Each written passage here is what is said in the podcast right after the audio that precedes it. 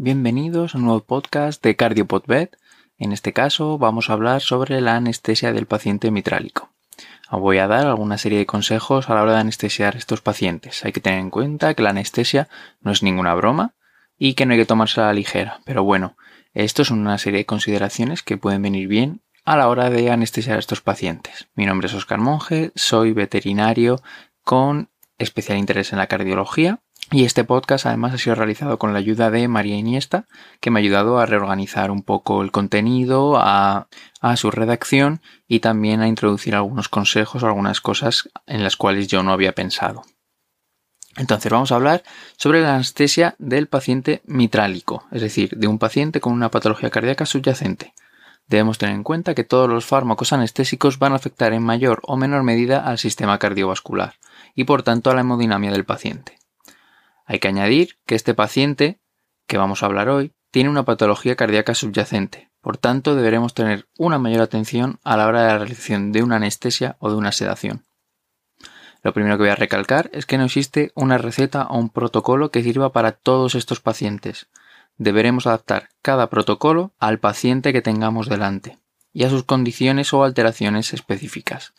Mi recomendación, la verdad, es que veterinarios generalistas que no se dediquen a la anestesia o no tengan un especial interés por la anestesia, solo se metan en anestesiar pacientes en estadios B1 y B2, recurriendo a anestesistas con experiencia o especializados para pacientes en estadios C y D.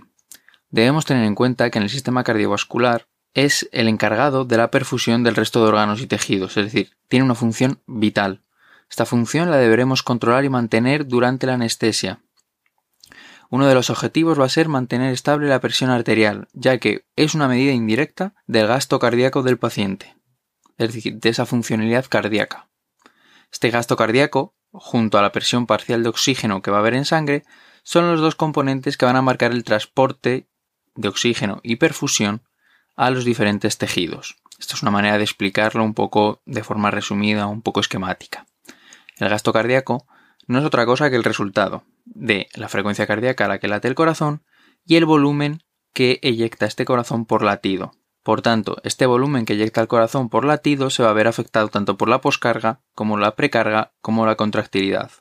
Por lo tanto, a la hora de que vayamos a elegir fármacos para la sedación o la anestesia de un paciente cardiópata, en este caso el mitrálico, pero en otros casos de otros pacientes cardiópatas, deberemos tener en cuenta a qué parte, es decir, a la poscarga, precarga, contractilidad, nos va a afectar ese fármaco ya que según la patología que tenga nuestro paciente va a poder compensar esos cambios que nosotros le produzcamos al utilizar los fármacos y cuáles cambios no va a poder él compensar. En un paciente sano, este sistema funciona a la perfección, es decir, la perfusión a los tejidos funciona perfectamente. Por lo que solo nos tendremos que preocupar de los efectos que causan los fármacos a estos niveles, ya sea a nivel cardiovascular o al respiratorio. Pero un paciente cardiópata deberemos fijarnos en una clasificación funcional en cuanto a su enfermedad cardíaca, según qué mecanismo produce esta enfermedad cardíaca a la hora de producir el fallo cardíaco congestivo, ya sea por un fallo miocárdico, como puede ser en una cardiomiopatía dilatada, que produzca una sobrecarga de presión, como puede ser en la estenosis pulmonar o aórtica, que produzca una sobrecarga volumétrica, como en la insuficiencia mitral, los pacientes mitrálicos que vamos a hablar, una insuficiencia tricúspide, un CAP o un defecto de llenado, debido a comunicaciones o shunts, por ejemplo. Por lo que vuelvo a recargar, no hay un protocolo ideal para todos los pacientes cardiópatas, ya que, como acabo de decir, por ejemplo, ya hemos dividido las patologías cardíacas en cuatro grupos, según sus mecanismos fisiopatológicos, y dentro de cada uno, encima vamos a tener particularidades y vamos a tener diferentes estadios o gradaciones. Antes de meternos con las diferentes fases de la anestesia y las recomendaciones, creo que es necesario recordar qué efectos pueden producir los diferentes fármacos utilizados durante la anestesia, de forma muy resumida y esquemática en el sistema cardiovascular. Las fenotiacinas, como la acepromacina, van a causar vasodilatación y disminución de la resistencia vascular, por tanto, son fármacos hipotensores. Los agonistas alfa-2 adrenérgicos, la dexmedetomidina y la medetomidina, que están tan extendidos en el uso de la anestesia veterinaria, no van a nos van a producir vasoconstricción, con una bradicardia refleja e incluso van a producir bloqueos atrioventriculares y disminución del gasto cardíaco. En cuanto a los agentes inhalatorios, como el isoflorano y el sevoflorano, tienen un efecto vasodilatador y disminuyen la contractilidad cardíaca, disminuyendo por tanto el gasto cardíaco.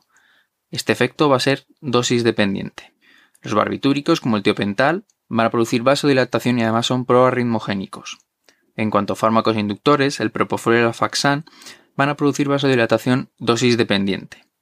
Recordemos también que producen una depresión respiratoria, también dosis dependiente. Otro inductor, como el etomidato, por su parte, cardiovascularmente es muy seguro. Es muy estable, no produce muchos cambios, pero tiene efectos secundarios en otros sistemas, además de un efecto imprevisible en cuanto a la inducción en muchos casos. Y es un fármaco con el cual la mayoría de la gente no estamos acostumbrados a trabajar y la verdad, cuando trabajamos con pacientes cardiópatas, no es momento de ponernos a experimentar con fármacos nuevos. Los disociativos, los fármacos disociativos como la ketamina, van a aumentarnos la frecuencia cardíaca, el gasto cardíaco por tanto, van a aumentar la contractilidad, pero es verdad que aumentan el trabajo miocárdico y el consumo de oxígeno y el ATP. Es un fármaco además que va a ser proarritmogénico. Las benzodiazepinas, como el midazolam, son muy seguras cardiovascularmente hablando, pero tenemos que tener en cuenta que en pacientes nerviosos o incluso en pacientes normales nos pueden causar una excitación paradójica. Los opioides.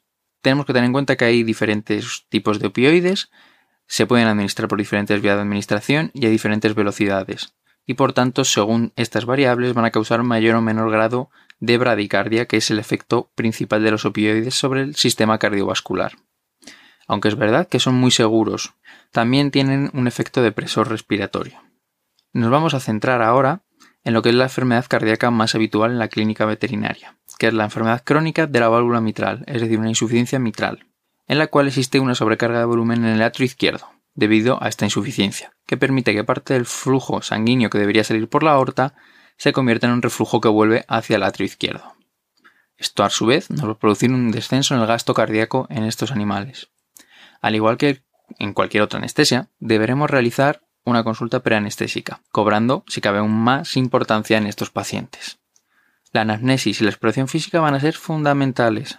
Debemos tener en cuenta también el carácter del animal, qué medicaciones está tomando de forma crónica, última revisión cardíaca, qué, está diagnosticado, de qué está diagnosticado este animal, si tiene otros problemas concomitantes aparte del problema cardíaco, qué frecuencia respiratoria tiene en reposo actualmente, si ha habido alguna descompensación anteriormente, si ha entrado en fallo cardíaco ya este paciente.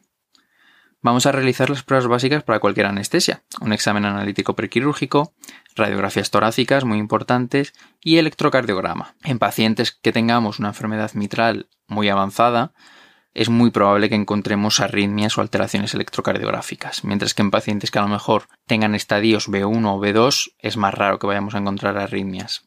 Valoraremos la necesidad de pruebas complementarias. Una de ellas, y muy clara, es la ecocardiografía.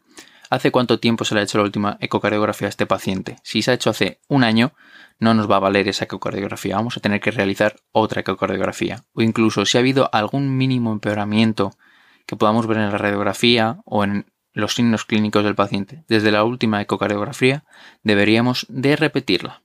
Otra medición, otro valor que deberíamos tener en cuenta en estos pacientes es la medición de la presión arterial. Necesitaremos saber en qué fase o estadio de la enfermedad mitral se encuentra el paciente antes de realizar cualquier procedimiento que requiera una anestesia o una sedación. Cuanto mejor tengamos clasificado o más claro tengamos en qué estadio está el paciente, podremos prepararnos y reducir la posibilidad de que se complique o que nos dé problemas durante la anestesia.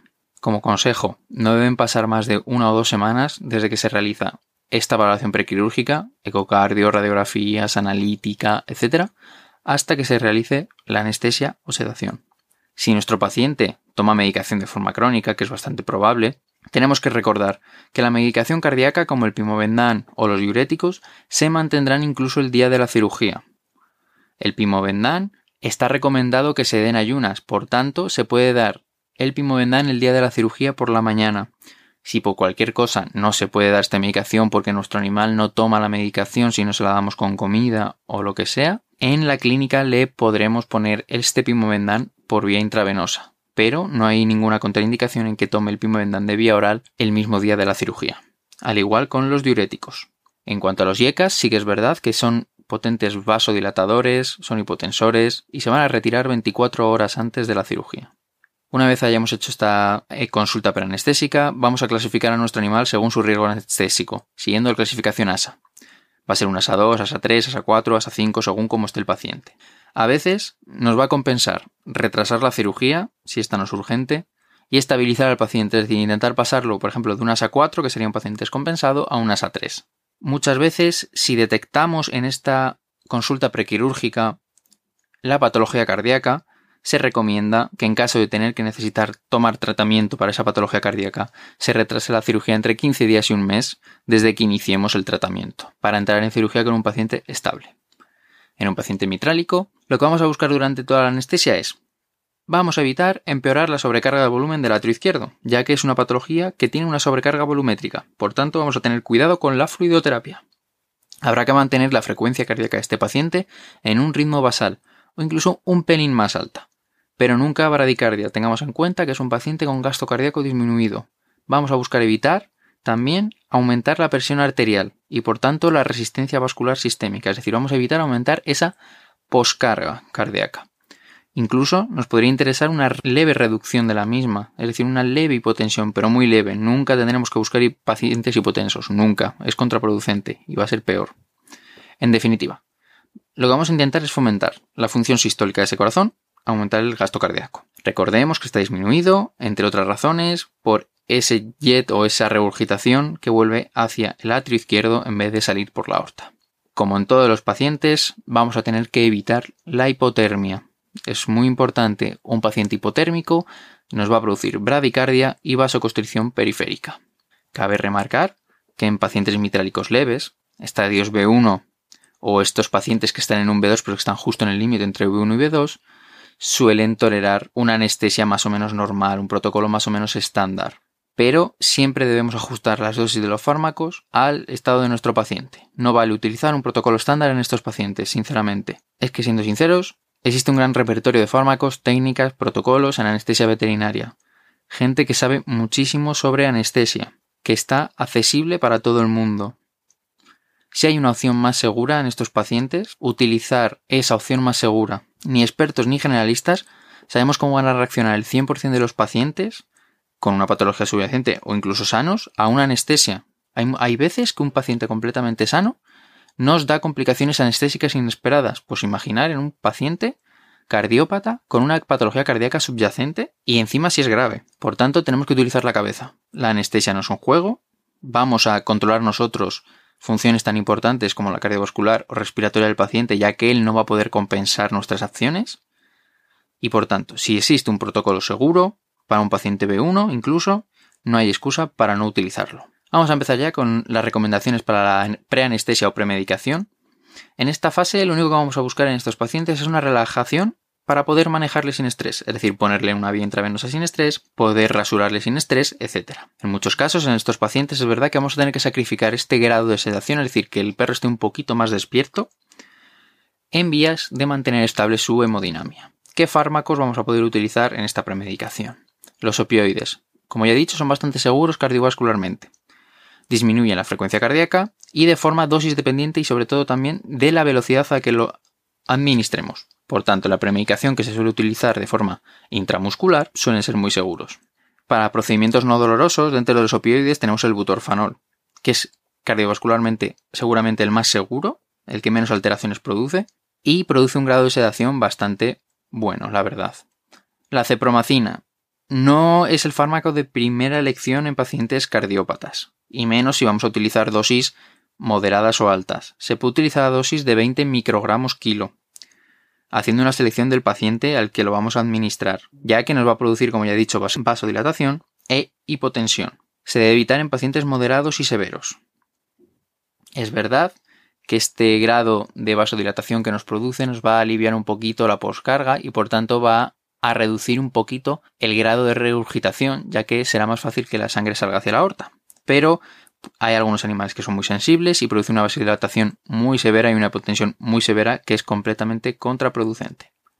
Las benzodiazepinas, mínimos efectos cardiovasculares, son una muy buena opción en pacientes que además puedan estar un poco debilitados o son pacientes con patología moderada o severa, pero tenemos que tener en cuenta que incluso en estos pacientes podemos tener un, efecto excitatorio paradójico. Los agonistas alfa-2 adrenérgicos van a estar contraindicados por norma general. Sobre todo si no somos anestesistas muy experimentados, van a estar contraindicados por norma general. Producen vasoconstricción y una bradicardia refleja que no nos interesa absolutamente para nada. El alfaxan. Es verdad que como el propofol va a producir una vasodilatación dosis dependiente y también según la velocidad a la que lo administremos. Pero es verdad que el alfaxan, al contrario que el propofol, se puede utilizar por vía intramuscular, por lo cual puede ser una buena opción en pacientes agresivos o muy nerviosos. Mi recomendación, por tanto, para esta premedicación o preanestesia, aunque deberemos tener en cuenta el carácter o temperamento del animal, sería el uso de benzodiazepinas como el midazolam a 0,2-0,3 miligramos kilo intramuscular más un opioide, como puede ser la metadona hasta 0,4 miligramos kilo intramuscular o el butorfanol si es un procedimiento no doloroso. Esto me refiero por vía intramuscular. Apenas va a causar alteración a nivel vascular este protocolo. Si es un animal agresivo o nervioso, podremos añadir la cepromacina a dosis bajas o incluso el alfaxana a un miligramo kilo intramuscular. En cuanto a la inducción, va a ser muy importante la preoxigenación de estos pacientes. Siempre y cuando no se produzca estrés, debemos estar 3, 4 o 5 minutos con oxígeno al 100% en estos pacientes y tenerlos preoxigenados perfectamente.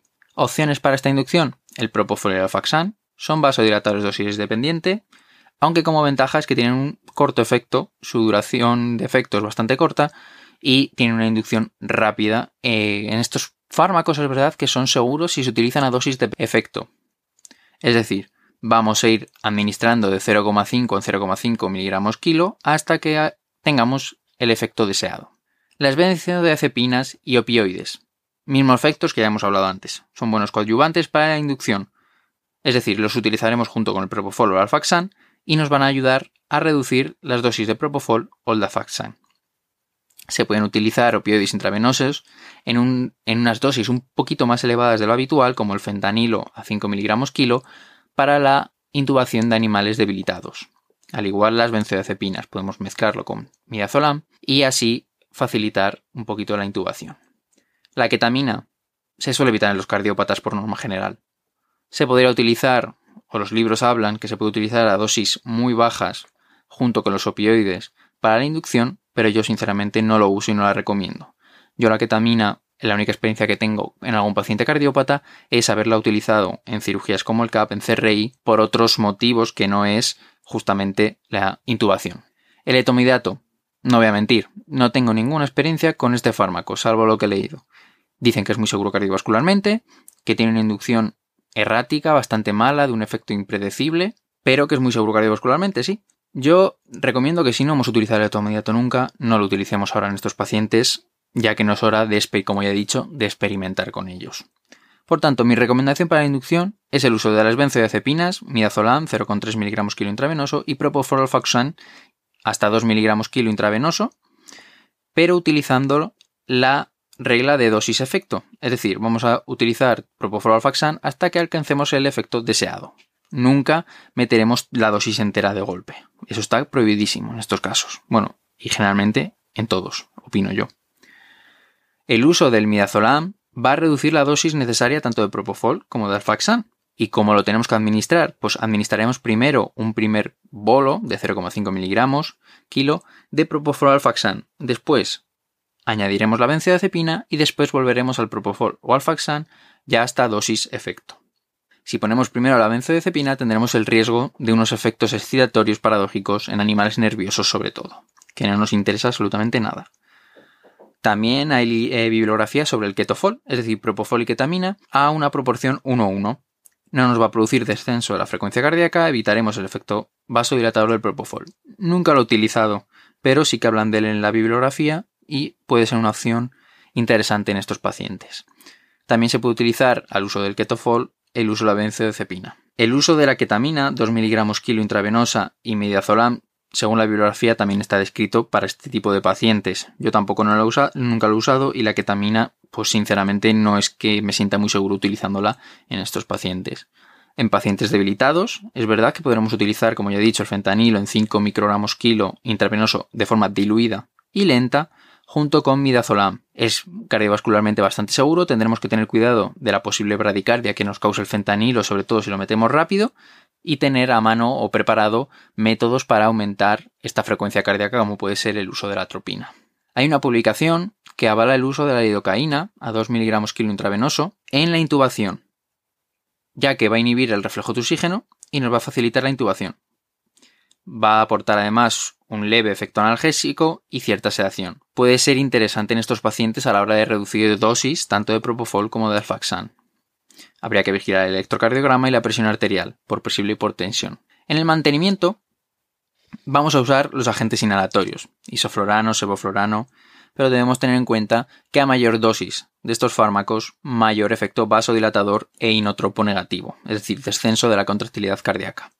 Por tanto, vamos a buscar mantener en la cirugía un plano anestésico correcto utilizando el menor nivel o la menor CAM de ISO o sevoflorano. Para ello, ¿qué haremos? Pues utilizaremos técnicas coadyuvantes que deberemos conocer previamente, claro está, como es la técnica de anestesia loco-regional, ya sea ecoguiada o cualquiera de las técnicas posibles de anestesia loco-regional que hay actualmente en veterinaria, podremos utilizar infusiones continuas o CRIs de fentanilo y locaína o por separado, y todo ello nos va a ayudar a disminuir la CAM del agente inhalatorio y mejorar además la analgesia. Por ejemplo, la anestesia locorregional es una opción muy segura. Nos va a reducir la CAM de forma significativa y además nos va a ayudar en el tratamiento de dolor tanto intra como posoperatorio. Recordemos que el dolor tiene un efecto negativo en la homeostasis del organismo, por decirlo de alguna manera, pero en pacientes cardiópatas está descrito y está bien referido en la bibliografía que causan unas alteraciones cardiovasculares que no son nada buenas para pacientes con una patología cardíaca. Durante la cirugía deberemos tener cuidado con la fluidoterapia en estos pacientes. Hay que intentar mantener la vía permeable utilizando dosis bajas de fluidoterapia, a 1 o 2 mililitros kilo hora. Yo muchas veces incluso heparinizo la vía y utilizo flujos pues de 1 mililitro kilo hora de Riger lactato, que es lo recomendado para estos pacientes. No utilicéis suelo fisiológico, por favor. Y sobre todo si son pacientes que son procedimientos muy cortos o incluso sin previsión de sangrado, como una limpieza de boca sin extracción de piezas, podemos utilizar dosis un poquito más bajas. Si tenemos dudas o creemos que nos hemos pasado en la utilización de fluidoterapia, o vemos signos clínicos al despertar compatibles con una sobrecarga de volumen, frecuencia respiratoria aumentada, alguna cosa de esas, debemos tener a mano y calculada una dosis de furosemida a 2 miligramos kilo para su uso intravenoso, a poder ser, si no subcutánea mismamente, pero evitar que ese paciente se nos pueda descompensar y entrar en edema pulmonar porque nosotros nos hayamos pasado a la hora de poner fluidoterapia y hayamos causado una sobrecarga de volumen aparte de la que ya tiene el paciente. Obviamente en estos pacientes, aunque es importante en todos, deberemos tener como mínimo calculado y a mano los medios y fármacos necesarios para afrontar las posibles complicaciones anestésicas, teniendo en cuenta que estos pacientes son más probables que las tengamos.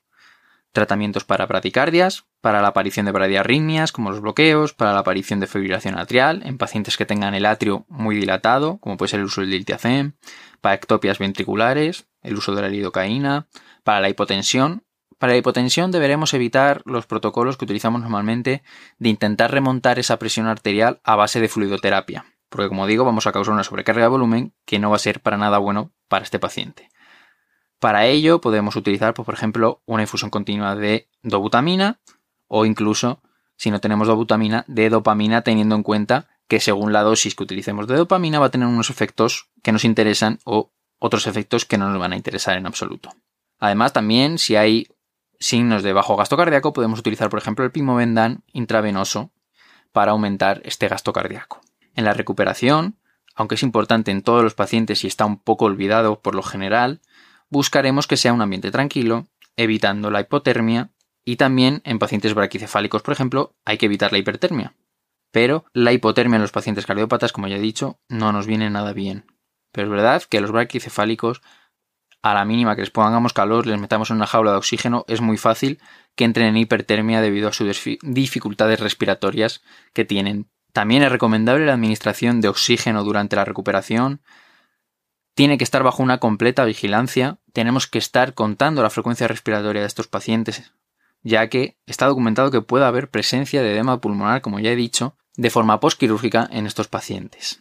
Tampoco deberemos descuidar la monitorización en general, no solo la frecuencia respiratoria, la pulsiosimetría, por ejemplo, las presiones arteriales, vamos a tenerlo que hacer en estos pacientes debido a sus alteraciones cardiovasculares. En veterinaria, por desgracia, en estudios que se han hecho y en artículos, se ve que hay un porcentaje de muerte perioperatoria o posoperatoria bastante elevado. Y muchas veces es por descuidos en su vigilancia, porque no se está atento a ese animal después de la cirugía. Y es un, no sé, a mí me parece un error muy grave. Es decir, has conseguido que el paciente te sobreviva a la cirugía y a la anestesia. Solo tienes que vigilarlo mientras despierta, para que si hay cualquier problema, atajarlo lo antes posible. No dejarlo olvidado ahí en una jaula, en un canil, y bueno, pues ya se irá despertando. No. esa práctica tiene que quedar desterrada completamente. No se debe hacer esa práctica un paciente en recuperación. Igual pasa en humana, en anestesia humana. La recuperación, el posoperatorio, temprano, por decirlo de alguna manera, es muy importante y es donde se producen muchísimas complicaciones perianestésicas e incluso mortalidad perianestésica. En animales nerviosos, en estos despertares nos podemos encontrar unos despertares disfóricos, que obviamente no le va a venir nada bien para su problema, por lo que deberemos tratarlo de forma preventiva, con dosis bajas de midazolam o acepromacina intravenosa, cuando retiremos el aporte de gas anestésico.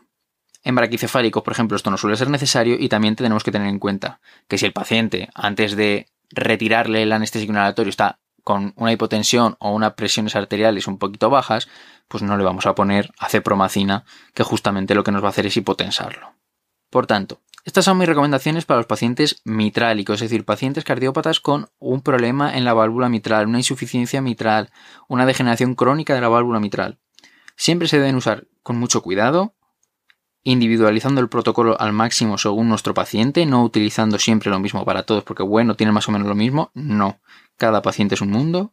Y si nos encontramos con pacientes eh, con un riesgo anestésico alto o pacientes con una patología avanzada, es decir, riesgo ASA 4, mitrálicos en estadio C o D, incluso en B2 que el ecografista o el cardiólogo nos puede decir que son avanzados, es recurrir a anestesistas que tengan experiencia en el tratamiento de estos pacientes, ya que no solo va a ser importante el que sepamos elegir qué fármacos utilizar, qué protocolo utilizar, sino también va a ser muy importante la monitorización del paciente y saber detectar cualquier complicación anestésica que pueda surgir durante el procedimiento y tratarla de una manera eficaz y rápida para evitarnos cualquier susto e incluso que el paciente se nos pueda morir.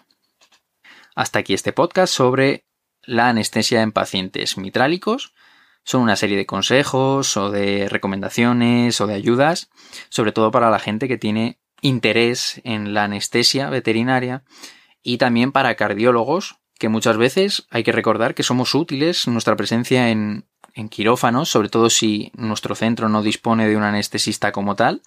Somos gente que tiene formación en la hemodinamia y en el funcionamiento cardiovascular de los pacientes, que son parámetros muy importantes a vigilar, a monitorizar durante una anestesia. Además, también tenemos conocimientos, la mayoría, sobre patologías o problemas respiratorios. Por tanto, en ausencia de un anestesista, nuestra presencia en un quirófano puede ser de gran ayuda. Es verdad que si hay un anestesista, pues obviamente ellos tienen una, una formación y un estudio mucho más especializado y más enfocado a ese tipo de, complicaciones, de problemas, detección, etcétera, que los cardiólogos. Pero podemos, hay que recordar que podemos ser de ayuda en un quirófano y por tanto tener conocimiento de cómo anestesiar a nuestros pacientes, como es un paciente mitrálico, pues nunca está de más y poder asesorar o poder ayudar en estos casos. Por último, en este podcast quería agradecer eh, a que yo no solo tengo interés por la cardiología, también tengo un interés bastante fuerte por la anestesia, aunque no la ejerzo habitualmente. Y este interés me viene principalmente, o perdí el miedo a la anestesia principalmente, en mi internado en León, gracias a la doctora Marta Regueiro Purriños, Purri, conocida habitualmente, que es con la que cogí, o perdí, mejor dicho, el miedo a la anestesia y aprendí una gran base en cuanto a esta especialidad como es la anestesia y que me hizo picarme un poquito en meterme en aprender en esta especialidad. Así que le doy las gracias, ya que mis dos especialidades favoritas son la cardiología y la anestesia y una de ellas se la debo a, se la debo a ella.